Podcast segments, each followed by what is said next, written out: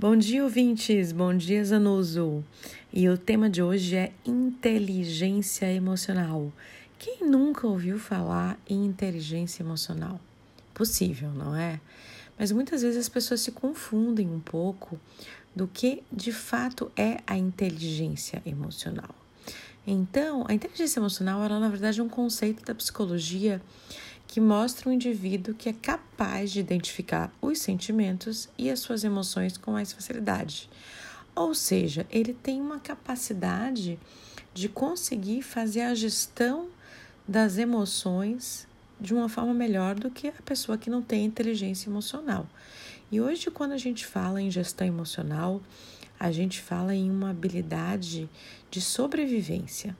Porque em tempos de pandemia, em tempos de dificuldades, de pressão, de cobrança, enfim, onde tudo está um pouco mais difícil, a inteligência emocional ela vem como um recurso muito importante para virada de jogo, para que você possa guiar a sua vida e a sua carreira.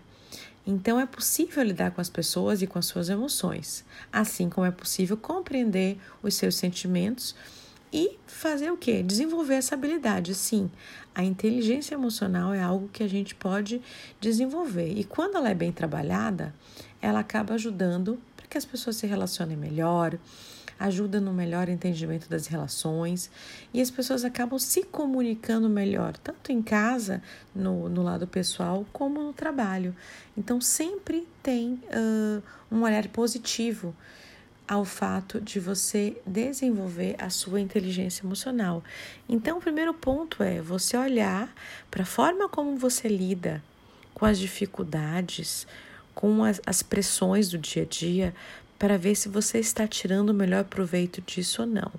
E segundo, a partir do momento que você perceba que há espaço, e eu sempre digo, sempre há um espaço um espaço pequeno, um espaço médio, um espaço grande, mas a gente sempre tem espaço para crescimento. A depender do tamanho do seu espaço, a gente começar a pensar em como fazer, quais ações a gente precisa estabelecer para mudar a chave, para que a gente de fato comece a usar a inteligência emocional ao nosso favor. Então, agora eu vou falar um pouquinho sobre dicas. Como é que você pode fazer para desenvolver a sua inteligência emocional? Então, alguns pontos bem importantes aqui. Número um, observe e analise o seu próprio comportamento. A partir do momento que você se olha, olha o seu comportamento, você começa a perceber o que está errado, como eu falei há pouco, e começa a pensar em como pode mudar. Depois dessa análise, você começa a perceber quais são os sentimentos que vêm. Então, quando a gente fica com raiva, a gente fica com, enfim, incomodada com alguma coisa, a gente começa a pensar o que, que é o efeito gatilho e o que, que fez com que essas coisas acontecessem. E a gente começa a prever que as coisas vão acontecer e começa a fazer os movimentos diferentes. Um outro ponto é trabalhar no domínio dessas emoções, seja com respiração, com meditação, caminhada, corrida. Tem gente que lê e fica um pouco mais tranquilo. A gente precisa encontrar algum tipo de prática regular, seja de atividade física, seja de algo que consiga trazer a gente de volta para os eixos. Outro ponto importante: aprenda a trabalhar suas emoções negativas. Todos temos emoções positivas e emoções negativas. Então, raiva, medo, insegurança, tristeza, a gente precisa aprender a dominar. Elas normalmente elas se repetem. Então, se elas se repetem, quais são essas emoções que se repetem? Quais delas repetem de uma forma um pouco mais frequente dentro da minha semana e do meu mês? São essas que eu vou focar. Um outro ponto muito importante, aumente a sua autoconfiança. Sabe o que você deseja, define onde você quer chegar, quais são seus objetivos.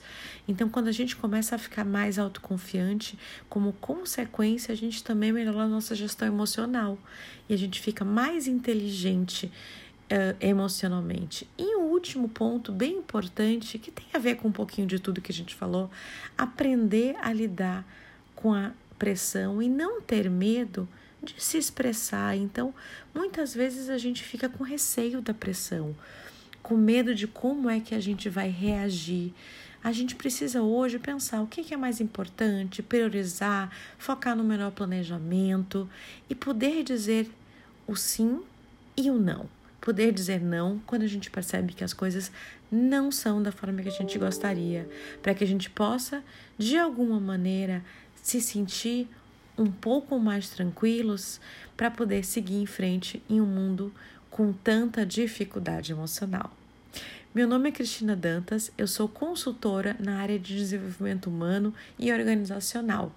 Caso você se interesse, você pode me seguir no Instagram, arroba cristinadantas.oficial, YouTube Cristina Dantas Oficial e você também me encontra no LinkedIn Cristina Dantas. Muito obrigado e ótima semana. Até semana que vem. Tchau, tchau.